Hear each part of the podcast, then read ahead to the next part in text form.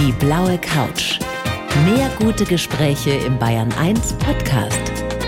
Und hier ist Thorsten Otto. Frau Voss-Tecklenburg, herzlich willkommen auf der virtuellen blauen Couch. Ich freue mich. Ja, vielen Dank, ich freue mich auch. Ja, wir haben gerade schon so ein bisschen vorgeplänkelt. Ich habe mir schon sagen lassen, wie Sie sitzen, nämlich auch mit Blick auf den Garten, ganz entspannt mit dem Espresso. Ich sitze bei mir hier im Studio in diesen seltsamen Zeiten, aber, aber wir kriegen das hin. Die Technik macht's möglich. Ja, wir haben ja viel gelernt im letzten Jahr über Technik und andere Möglichkeiten der Kommunikation. Absolut. Haben Sie auch ganz viele solche Teams-Sitzungen äh, mit Bildschirm und mit Video, die fürchterlich anstrengend sind zum Teil? Oder ist bei Ihnen das noch etwas weniger?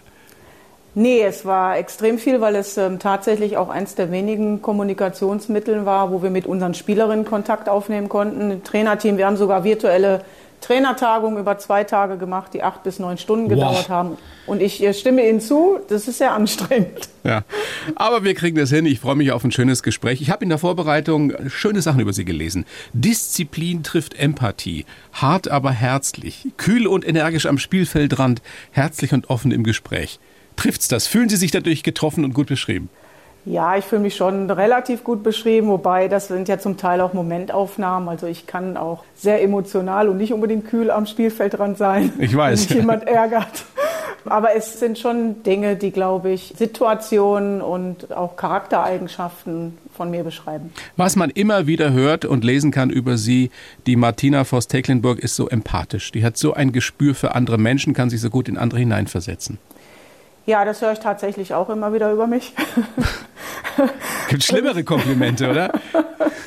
ja, ja, ich, ich weiß ja auch gar nicht, warum das so ist, aber ich versuche mich natürlich schon mit der Erfahrung, die ich jetzt habe, mit dem Rucksack, den ich über die Jahre gefüllt habe, versuche mich halt oft auch ja auf die andere Seite des Tisches zu setzen und mich in andere Personen hineinzuversetzen. Was ich tatsächlich gelernt habe, vielleicht sogar ein Stück weit über die harte Schule war, dass alle Menschen unterschiedlich sind, dass ich nicht das Gleiche von den Menschen gegenüber erwarten kann, was ich vielleicht von mir erwarte. Und ich glaube, das hat mir wirklich auch ein Stück weit in meiner empathischen Entwicklung geholfen. Hm. Empathie ist nicht unbedingt das, was einem bei Heiko Wolf, dem U23-Trainer von Gladbach, einfallen würde, oder? ich mein ja, das äh, ist ein sensibles Thema. Ich finde, also bei all dem, was man jetzt vielleicht sagen kann, ob das jetzt eine emotionale Reaktion war oder Also man muss immer. vielleicht für die wenigen, die es nicht wissen, dazu sagen, der muss, soll gesagt haben äh, zu einer Schiedsrichterassistentin, Frauen haben auf dem Fußballplatz einfach absolut nichts ja. zu suchen. Und als und Strafe gab es dann vom Vereinsseite unter anderem, dass er Frauen- und Mädchenmannschaften trainieren muss. Ich habe mich nicht gewundert, ich habe gedacht, das kann doch nicht wahr sein, dass wir in 2021 sowas erleben, oder? Ja, also erstmal diese Aussage von ihm jetzt, selbst wenn sie aus der Emotion ähm, herausgekommen ist, geht einfach gar nicht. Also sorry, das, das, das muss man schon mal sagen. Dafür hat er sich entschuldigt und er hat dann selber angeboten, die Frauen zu trainieren. Aber es ist dann als Auflage in ein Verbandsurteil aufgenommen worden. Okay. Und wir haben uns dann als Frauen die Frage gestellt, für wen ist es eigentlich die größere Strafe? und von daher, ja, es ist, äh, wir können einerseits drüber lachen, aber andererseits, dass das heute noch passiert, zeigt tatsächlich, wie wenig akzeptiert Frauen zum Teil in der männerdominierten Fußballwelt immer noch sind. Ja, jetzt ist das einer, der es gesagt hat und denken tun es wahrscheinlich mehrere, ne? Oder viele vielleicht sogar. Das ist ja, ja das Dramatische dran. genau. Was soll das denn oder was muss das denn für Konsequenzen haben, so ein Fall? Oder beziehungsweise was können wir daraus lernen? Ja, also erstmal, dass es jetzt öffentlich geworden ist, zeigt ja, dass du ähm, heute sowieso sehr, sehr überlegt auch dich äußern musst, egal wo du bist oder auch deine Verhaltensweisen einfach auch reflektieren musst. Und ich finde, gerade wir Trainer und Spieler und Spielerinnen, wir sind absolute Vorbilder. Wir reflektieren und, und, stellen die Gesellschaft dar mit allen Stärken und Schwächen, aber wir müssen uns dieser Vorbildrolle immer wieder bewusst sein. Und dass es jetzt erstmal öffentlich ist, stößt eine Diskussion an, die, glaube ich, hilfreich ist, die zum Teil aber auch erschreckend ist, dass wir sie immer noch führen müssen. Ist aber auch ein Stück weit das, was sich, glaube ich, in der Gesellschaft, gerade in der Diskussion Frauenförderung, Rolle der Frau, Gleichberechtigung, Diversität ähm, widerspiegelt. Und ich wünsche mir, dass wir im Fußball vorne wegmarschieren und einfach viel mehr positive Beispiele entwickeln. Ja. Man muss ja auch sehen, also wo wir herkommen, auch speziell im Fußball, das wusste ich auch nicht, hatte ich nicht so auf dem Schirm, bis 1970, also gerade mal 50 Jahre her, gab es ein Verbot von Frauenfußball. Das, ja, da waren, Sie, da waren Sie ja auch schon auf der Welt. Haben Sie das in Ihrer Kindheit auch noch so mitgekriegt? Ich habe das nicht direkt mitbekommen, aber ich hatte ähm, ja gar keinen Bezug zum Frauenfußball. Also mir war gar nicht bewusst, dass Mädchen und Frauen auch in Vereinen Fußball spielen. Das zeigt ja, dass es einfach nicht präsent war, nicht publik war. Und tatsächlich war es so, dass bis 1970 äh, der Fußball im DFB, der Frauenfußball, äh, verboten war. Und erst als die Frauen dann gesagt haben, dann organisieren wir uns halt selber und machen einen eigenen Verband auf, da hat der DFB gesagt, nee, das wollen wir dann doch auch nicht. Und so haben wir in 50 Jahren schon eine Menge erlebt, aber ich finde auch, wir haben ganz viel Positives erlebt und uns toll entwickelt. Absolut. Ich habe in der Vorbereitung bzw. meine großartige Redaktion ein Schmuckstück gefunden. Man kann es so oder so sehen. Erinnern Sie sich an Wim Tölke damals 1970, der eines der ersten Frauenfußballspiele kommentiert hat. Ich weiß gar nicht, ob das ernst gemeint war. Also wir hören uns erstmal einfach mal kurz an. Ja. Sehr zarte Rempelei. Und da hat Mutter eine wunderbare Flanke nach halb links gegeben. Junge, Junge, ja, die brauchen sich gar nicht aufzuregen, die Zuschauer. Die Frauen waschen doch ihre Trikots selber. Wenn die Männer ins Schlamm fallen würden, das wäre schlimm, denn dann müssen die Frauen zu Hause waschen. Ja, und Decken, Decken, nicht Tischdecken, richtig. Manndecken, so ist recht. Frei von allen kleinlichen Sorgen um Haushalt, Mann und Kinder spielt der Libero da hinten. Und die Torfrau ist ganz hervorragend. Es wird aber jetzt alles ganz ernst, denn der Deutsche Fußballbund hat ja die Frage des Frauenfußballs sachlich und positiv geprüft. Ich habe das Gefühl, man weiß nicht, ob man lachen oder weinen soll, ne? ja, wer hat sich da das größere Eigentor geschossen? Ne? Ich glaube, Wim Tölke äh, hat es ernst gemeint, hat es tatsächlich ernst gemeint. Und das ist ja nur ein Beispiel von tatsächlich vielen Kommentaren und Vorurteile, die in dieser Zeit schon vorgeherrscht haben. Und ich glaube auch schon damals hat äh, die Männerwelt im Fußball ein bisschen Angst gehabt, dass ihnen gegebenenfalls die Frauen was wegnehmen können. Ja. Wie war das denn bei Ihnen, als Sie, Sie haben, glaube ich, relativ spät mit Vereinsfußball angefangen, mit 14, 15. Wie haben Ihre Eltern das gesehen? Ja, tatsächlich habe ich deshalb so spät angefangen, weil meine Mama, die zu Hause Sagen hatte, bei fünf Kindern, siebenköpfige Arbeiterfamilie, gesagt hat, nee, Fußball ist nichts für Mädchen. Ich war sehr zart, ich war wirklich, äh, ich sage immer, ich war ein Hering, also an mir war nicht so viel dran. Und sie hat dann halt gesagt, nee, Martina, also Fußball ist einfach nichts für Mädchen. Und ich bin mehrmals dann tatsächlich von Trainern, von Fußballtrainern im Schwimmbad angesprochen worden, weil ich immer halt Fußball gespielt habe, aber ich durfte nicht in den Verein. Und erst mit 15, mit Hilfe meines äh, Sportlehrers am Gymnasium, der heimlich ein Probetraining ausgemacht hat beim KBC Duisburg, damals ein, ein Top-Verein in Deutschland, auch das wusste ich nicht, obwohl ich Duisburgerin bin. Ja, sind wir dann dahin und die wollten mich dann sofort haben und dann bin ich nach Hause, habe gesagt, Mama, ich bin jetzt 15 Jahre alt und alt genug, alleine entscheiden zu können, welchen Sport ich machen möchte. Und die fahren mich auch immer zum Training und holen mich ab. Und dann hat es noch drei Monate gedauert und dann war das aber alles in Ordnung und dann ging es relativ schnell mit der Karriere auch ja. nach vorne. Ich meine, das war ja auch schon Anfang 80, 82 muss es gewesen sein. Sieben Jahre später waren Sie dann schon Europameisterin, das erste Mal. Stimmt das tatsächlich, dass es damals vom DFB ein Kaffeeservice gab? Ja, man muss das ein bisschen differenziert betrachten. Also wir waren tatsächlich ja reiner Amateurstatus. Wir hatten keine Möglichkeiten, ähm, Profispielerin zu sein und waren angehörig im DFB im Amateurfußball. Und deshalb durfte der DFB uns gar keine Geldprämien damals bezahlen. Aber es hätte ja Alternativen zum Kaffeeservice gegeben. Ja, oder? aber sie wurden ein bisschen überrascht von unserem Erfolg. Also es gab eine Endrunde mit vier Teams und wir waren nicht Favorit und haben dann im Halbfinale dramatisch Italien im Elfmeterschießen besiegt und dann die Norwegerin einem tollen Endspiel in Osnabrück vor ausverkauftem Haus, ja. 23.000. 4-1 vom Platz gefegt und im DFB war man ein bisschen überrascht, dass äh, sie so eine gute Frauennationalmannschaft haben. Und dann hat man halt gesagt, okay, was können wir denen jetzt Gutes tun? Ein Kaffee und Tafelservie.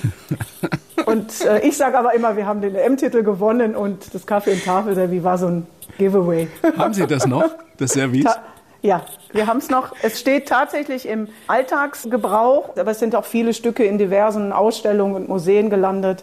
Und es erinnert mich immer wieder an einen großartigen Moment und an einen Meilenstein im Frauenfußball. Mhm. Wie erleben Sie denn die Wertschätzung für den Frauenfußball, speziell auch für die Nationalmannschaft, für die Sie ja zuständig sind heute? Ja, auch ein Stück weit differenziert, denn in unserer eigenen Community mit unseren Fußballlehrern, mit all den Menschen, die sich wirklich intensiv und objektiv und sehr professionell mit Fußball beschäftigen, total auf Augenhöhe. Wir ähm, sind auch intensiv im DFB im gemeinschaftlichen Austausch. Wir reden von einem Fußball, aber tatsächlich immer noch bei Menschen, die Vorurteile haben aus meiner Sicht und es teilweise auch nicht bewerten können. ja, da treffen wir immer noch auf Vorurteile, dumme Sprüche. Also Spielerinnen wurde schon gesagt, äh, du siehst ja gar nicht aus wie jemand, der Fußball spielt. Und da stelle ich mir die Frage, ja, wie sieht denn eine Frau aus, die Fußball spielt? Oder wie sieht ein Mann aus, der Fußball spielt? Also wir haben tatsächlich immer noch, ja, auch mit Beschimpfungen, mit Sexismus, also auch mit vielen Themen, die ähm, auch Moderatorinnen, Journalistinnen ja zum Teil auch im Fußball betreffen, zum Teil zu kämpfen. Aber bei den Leuten, die sich wirklich mit uns auseinandersetzen, haben wir einfach eine große Akzeptanz und wir sind eine tolle, ambitionierte, hochprofessionelle und authentische Mannschaft. Absolut. Ich habe zum Teil allerdings das Gefühl, dass wie so oft im Leben ein Problem darin liegt, dass, dass man sich immer vergleicht. Ja? Beziehungsweise, dass ständig der Vergleich gezogen wird zwischen der Männerfußballnationalmannschaft und der Frauenfußballnationalmannschaft. Das macht ja keinen Sinn, oder? Das macht keinen Sinn. Und wenn man vergleicht, dann können wir zumindest sagen, wir haben mehr Titel gewonnen. Nein, ja, aber erfolgreicher wollen, seid ihr definitiv. Ja. wir wollen diesen Vergleich ja auch nicht. Also es ist ja auch so, als wenn man eine 100-Meter-Läuferin gegen 100-Meter-Läufer laufen lässt. Die Frauen sind nun mal ein Stück weit genetisch, was Kraftpotenziale, Umsetzungen sind, benachteiligt. Aber was Einstellung, Professionalität, Trainingsintensität, was taktisches Verständnis, aber auch Technik angeht, müssen wir uns nicht verstecken. Wir können nur nicht einfach gegen Männer spielen, weil es einfach physisch keinen Sinn macht. Und deshalb ist es so, ähm, dass wir uns nicht vergleichen wollen, aber permanent verglichen werden. Hm. Ich will es auch gar nicht anfangen, aber fällt Ihnen eine Frau ein, die wirklich mithalten könnte jetzt im Profifußball bei den Männern?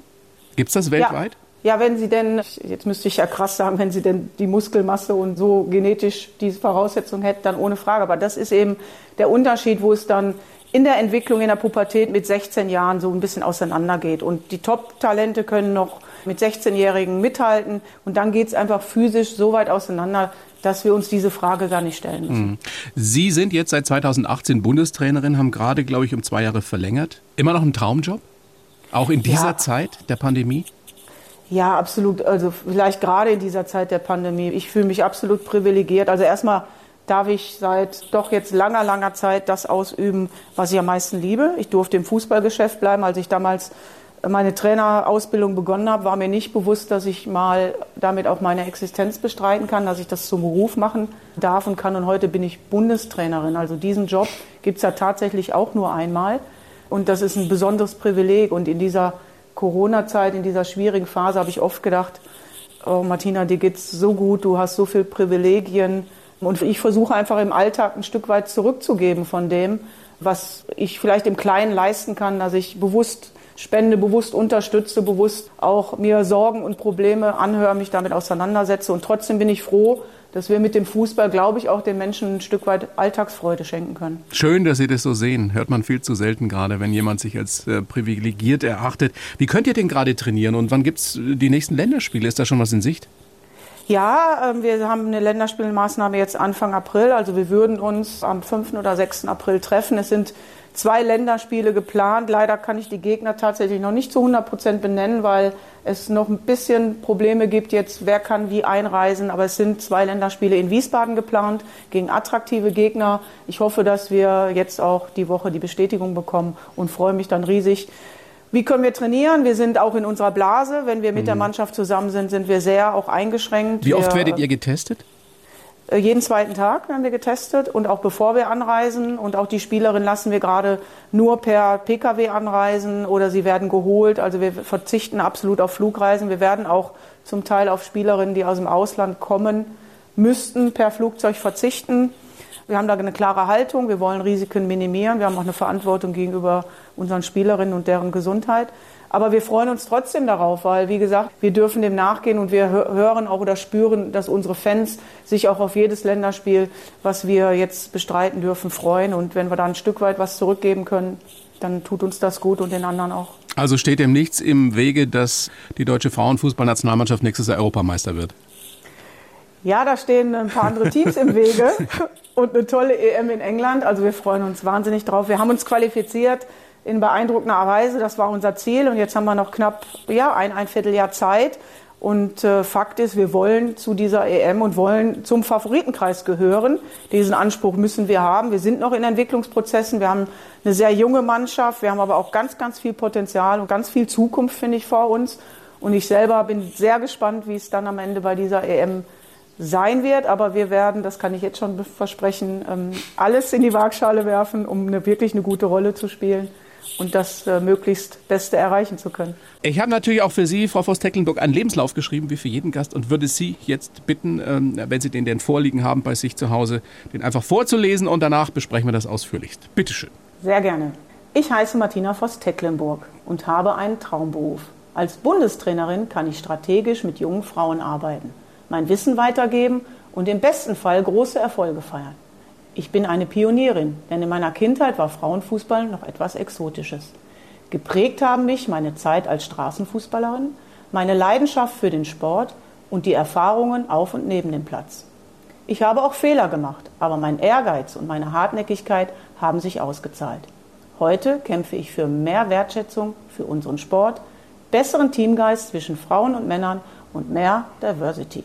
Und ich hoffe sehr, dass wir alle bald wieder frei und unbeschwert leben können. Hervorragend, sehr schön. Können wir, glaube ich, mitarbeiten, oder? Ja. Steht kein Quatsch drin. Was mir spontan jetzt einfällt oder aufgefallen ist, dass ich da reingeschrieben habe, ich habe auch Fehler gemacht. Gibt es den einen Fehler, von dem Sie sagen, würde ich nie wieder so machen? Oder da habe ich am meisten draus gelernt? Den einen gibt es nicht. Ich habe viele Fehler in meinem Leben gemacht und manchmal auch teuer und hart bezahlt und auch gelitten. Aber ich möchte keinen Fehler missen, weil es mich zu dem Menschen gemacht hat, der ich heute bin. Sehr gute Antwort. Traumberuf haben Sie schon gesagt, Frau Voss-Tecklenburg. Wenn man jetzt allerdings eine Niederlage erlebt wie WM 2019 raus im Viertelfinale, ist es dann immer noch ein Traumjob? Wie verarbeiten Sie sowas? Ja, es bleibt der Traumjob, weil diese Momente so wichtig sind, ähm, auch mit Niederlagen umgehen zu, zu lernen. Es fällt mir immer noch schwer, ich verliere nicht gerne. Und ähm, gerade dieser Moment war ähm, ein sehr einsamer Moment. Also man weiß dann, dass natürlich die Verantwortung immer am Ende bei der Cheftrainerin liegt und auch liegen bleibt. Damit muss man aber umgehen können. Und mir hilft im Moment tatsächlich ein Stück weit Abstand zu gewinnen von der Situation, sauber zu reflektieren, ein bisschen wegzukommen von den emotionalen Reaktionen. Und mein Job in dem Moment war es sogar eher, die anderen zu trösten, sie mitzunehmen, mhm. ihnen gleich wieder auch ja, den Blick nach vorne zu geben. Und das ist nicht immer einfach, das kostet sehr viel Energie. Und ich habe lange gebraucht, das dann selber auch für mich zu verarbeiten und auch die richtigen Schlüsse daraus zu ziehen. Aber ich glaube, es ist uns im Kollektiv und auch dort haben wir dann die Mannschaft mitgenommen, ist uns das gut gelungen, die richtigen äh, Schlüsse und Learnings auch daraus zu ziehen. Lassen Sie uns doch noch ein bisschen daran teilhaben, was da wirklich im Kopf der Cheftrainerin vorgeht in so einem Moment. Ich meine, da stürzt ja eine Welt zusammen. Sie haben gesagt, Sie mussten dann auch die Spielerin trösten. Wie haben Sie sich die Zeit genommen für sich, um das zu verarbeiten? Wie haben Sie es hingekriegt? Hat Ihnen Ihr Mann geholfen? Haben Sie da einen Psychologen an der Hand? Wie läuft denn sowas? Also in dem Moment, wo es dann passiert war und an dem Abend war es gut, dass mein Mann da war.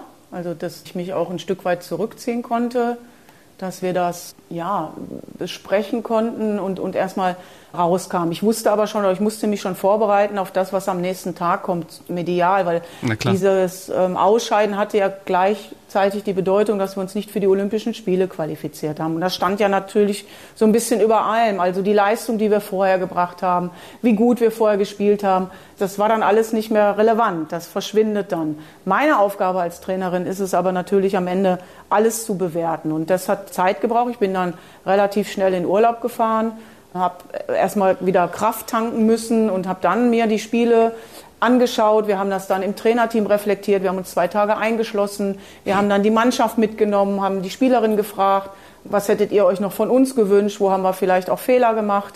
Um dann eben zu sagen, okay, unser Anspruch kann ja nur sein, es beim nächsten Mal besser zu machen, wenn wir um Titel mitspielen wollen. Und das ist unser Anspruch in Deutschland.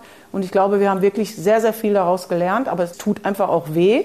Klar. Ich kann dann auch drei, vier Tage nicht schlafen, es verfolgt dich. Und als Spielerin hast du halt immer den, hast du immer das Gefühl noch auf dem Platz, ah ja, komm, gib mir den Ball und ich kann noch was verändern. Und als Trainerin kannst du halt auch nur noch bedingt Dinge vom Rand aus verändern. Ja, das ist dann schon zum Teil sehr, sehr einsam. Haben Sie sich da zum Beispiel auch mal mit Yogi Löw drüber ausgetauscht, wie der mit sowas umgeht?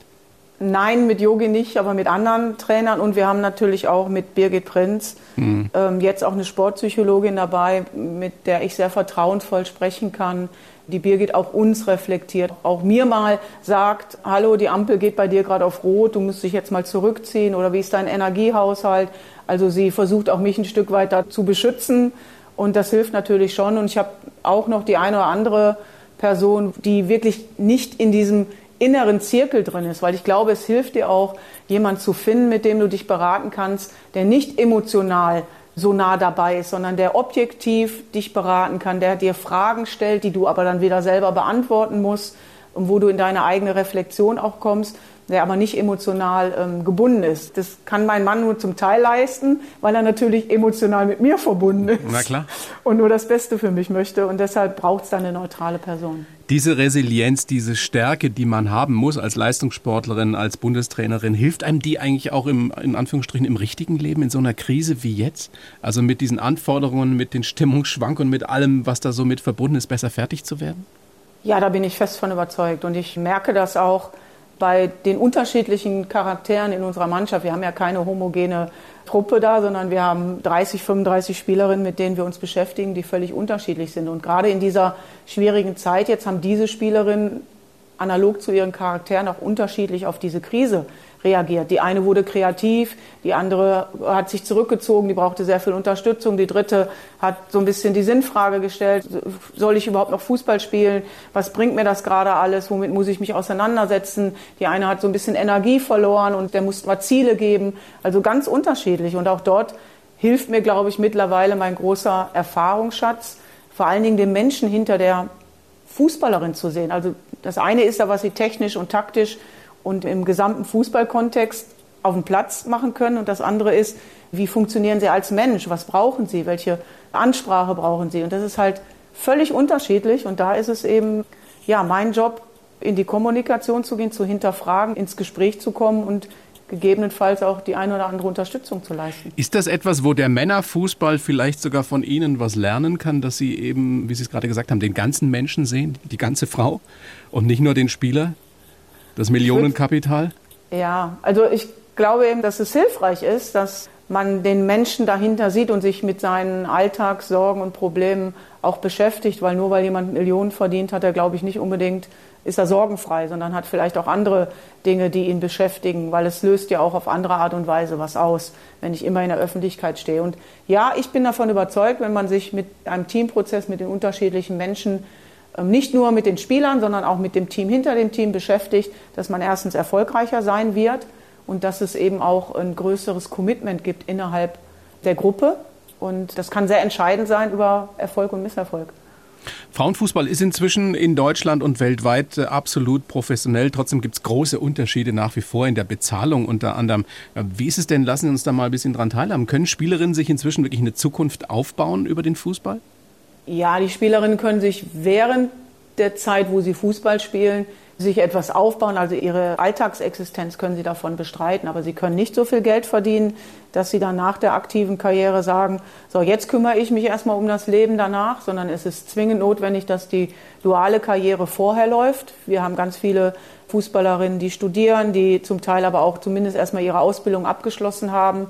Ähm, viele auch, die sowieso nebenher etwas auch weitermachen möchten, auch weil sie sagen, ähm, der Fußball alleine füllt mich da auch nicht zu 100 Prozent aus. Und sie wissen eben auch, dass sie sich nicht erst mit dem Leben danach beschäftigen können, wenn mhm. sie vielleicht mit Anfang oder Mitte 30 aufhören, Fußball zu spielen. Also ist es ein Stück weit anders. Es läuft mehr parallel. Sie machen sich eben auch mehr Gedanken.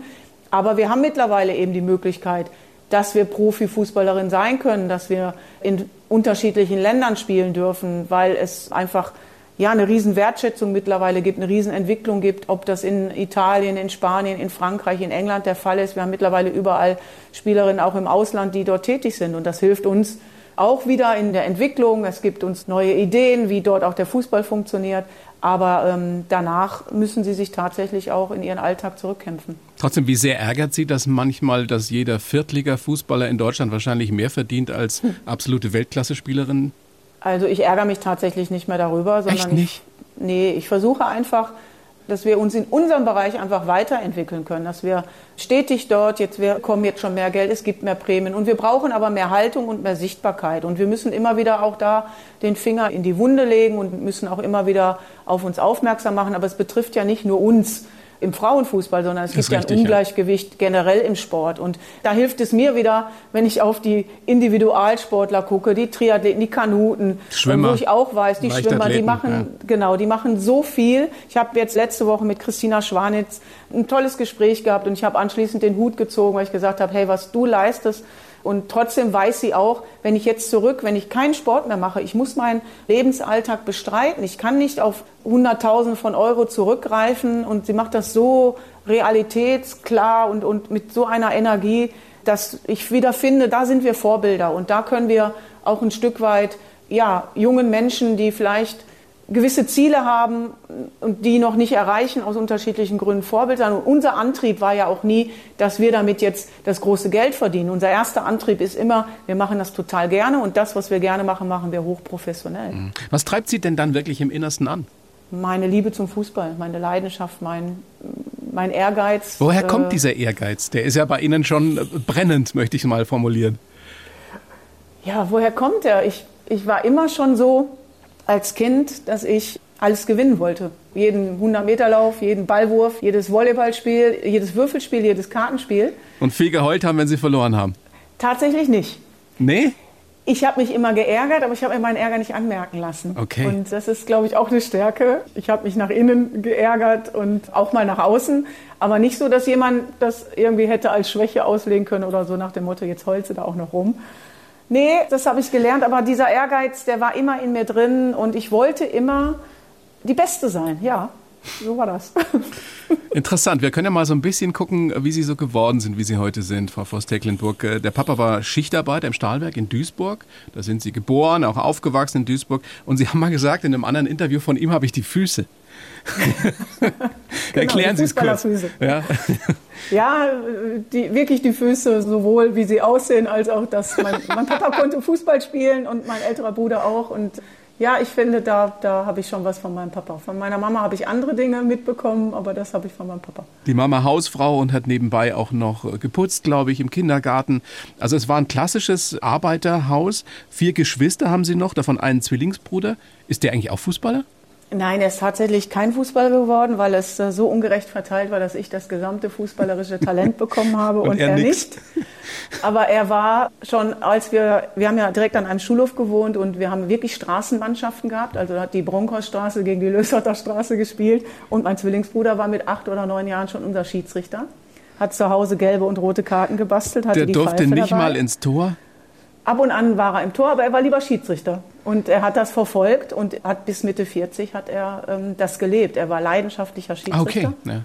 Und hat dann auch mal zwei Spiele, einmal an der Linie und einmal als Schiedsrichter und hat dann seinen Schiedsrichter-Obmann gebeten, nicht mehr eingesetzt zu werden, wo seine Schwester dabei ist, weil da könnte er nicht objektiv sein. Schöne Erinnerungen. Welche Werte haben Sie damals mitgekriegt von den Eltern? Welch, ja, also generell, wie gesagt, fünf Kinder zu Hause, eine Mietwohnung, alles auf engem Raum. Wir hatten mhm. klare Aufgaben zu Hause. Ich habe die Werte mitbekommen, dass ich erstmal festgestellt habe, dass meine Eltern sehr, sehr fleißig sind. Mein Papa hat neben der Wechselschicht noch dann in der Gärtnerei geholfen, um die Familie einfach auch ja, durchzubringen. Und Mama hat eben, ja, neben dem, dass sie fünf Kinder erzogen hat und alles zu Hause Wahnsinn. gemacht hat, auch noch geputzt. Also diese Arbeitseinstellung. Trotzdem hatten wir eine super glückliche Kindheit. Ähm, wir haben nichts vermisst. Wir hatten aber auch eine hohe Selbstständigkeit. Also wir hatten unsere Aufgaben. Die eine musste spülen, andere musste den Abfall runterbringen. Wir Na mussten klar. alle mithelfen und wir mussten es auch selbst organisieren. Also auch alles, was in der Schule anfiel, haben wir eigentlich sehr selbstbestimmt organisieren müssen. Und das hat uns natürlich in unserer Entwicklung geholfen. Und ich habe eine große Demut vor dem, was wir heute uns leisten können und dürfen. Und ich habe wirklich gelernt, Danke und Bitte zu sagen und es wertzuschätzen, wenn jemand Leistung bringt. Sie sind 67 geboren. Was ist das erste Fußball-Großereignis, an das Sie sich erinnern, was Sie im Fernsehen gucken durften? 70 nicht, habe ich nur in, im Rückblick. Ein bisschen klein, oder? Aber 74. Fußball-WM. Ja, und trotzdem, meisten Bilder habe ich tatsächlich noch, wenn wir Samstag zum MSV Duisburg ins Stadion mitgehen durften. Das war nicht immer der Fall, dass wir mitgehen konnten. Zum Teil wurde es auch da aufgeteilt. Papa konnte nicht mit allen fünf Kindern ins Stadion mhm. gehen.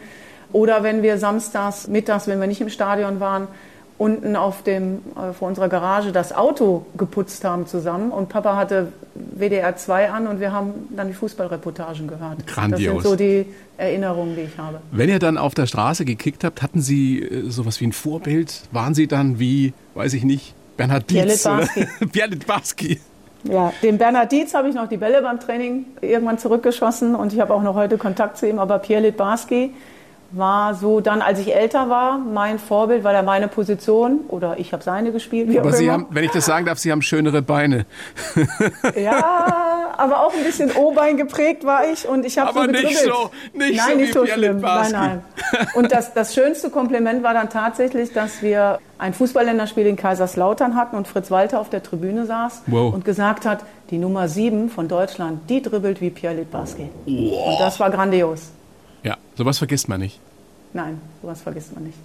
Haben Sie jemals eine Alternative gehabt zu der Karriere als Fußballerin, als Trainerin? Was hätten Sie gemacht, wenn es alles nicht so geklappt hätte? Also ich wollte eigentlich, als ich mein Abitur gemacht habe, Sport und Journalismus studieren. Also ich wollte eben diese Verbindung haben, habe dann aber aufgrund dessen, dass ich dann sehr früh schon zu Hause ausgezogen bin, weil ich damals ja einen älteren Freund hatte und eben schon im Fußball war, erstmal die kaufmännische Lehre gemacht beim Landessportbund. Da konnte ich den Fußball und den Beruf am besten zusammenbringen. Und ja, das war so mein Ziel, trotzdem irgendwie im Sport zu bleiben. Dann hatte ich auch mal im Kopf, vielleicht Polizistin zu werden. Also ich wollte mich bewegen, ich wollte draußen sein. Und ich wusste auch, während ich dann meinen kaufmännischen Beruf ausgeübt habe, dass ich irgendwann ja, auf den Fußballplatz möchte, raus möchte und dass ich nicht dafür geboren bin, acht Stunden im Büro zu sitzen. Große Erfolge gefeiert als Spielerin, viermal Europameisterin, einmal äh, Vize-Weltmeisterin, 95 war das. Jetzt als Trainerin, der ganz große Erfolg steht noch aus. Kommt der ja. nächstes Jahr?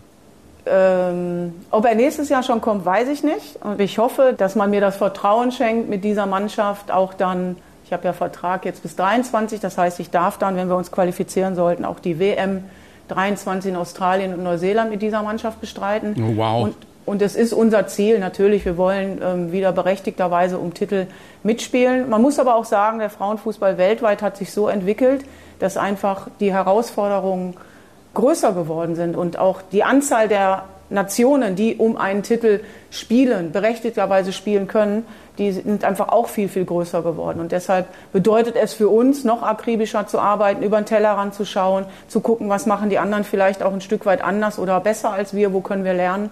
Aber unser Ziel, und ich glaube an diese Mannschaft, ich glaube, dass wir diese Potenziale mit diesen jungen Talenten, die wir jetzt gerade entwickeln haben, um wirklich auch berechtigterweise sagen zu können, wir wollen um Titel mitspielen. Ob wir einen Titel holen in meiner Zeit, da wissen Sie auch, da gehört auch immer ein Stück weit Best-Case-Momente und mhm. auch, auch Glück dazu. Aber wir werden uns eins hoffentlich nie nachsagen lassen können. Also wenn wir auf den Platz gehen, dann wollen wir selbstbewusst sein, wir wollen agieren, wir wollen das Spiel bestimmen, wir wollen für etwas stehen, für eine Art Fußball zu spielen. Und ich hoffe, das dann auch erfolgreich umsetzen. Das wünsche ich Ihnen und der Mannschaft und uns natürlich allen, die wir Fans sind, auch dass das schon nächstes Jahr bei der Europameisterschaft passiert oder vielleicht dann äh, spätestens bei der Weltmeisterschaft 2023. Wow, Neuseeland, Australien. Wow, Sie haben, Sie haben schon einen Traumberuf. Darauf Absolut. können wir uns wirklich einigen. Ich wünsche Ihnen alles Gute, Frau Voss-Tecklenburg, und wünsche uns allen, ich glaube, das ist Ihnen auch ein großes Anliegen, dass wir wieder möglichst bald normal in Anführungsstrichen leben können, egal wie man das dann auslegt. Was haben Sie gelernt? Was nehmen Sie mit aus dieser Pandemie, wo Sie danach vielleicht sagen, ja, dafür war es doch gut?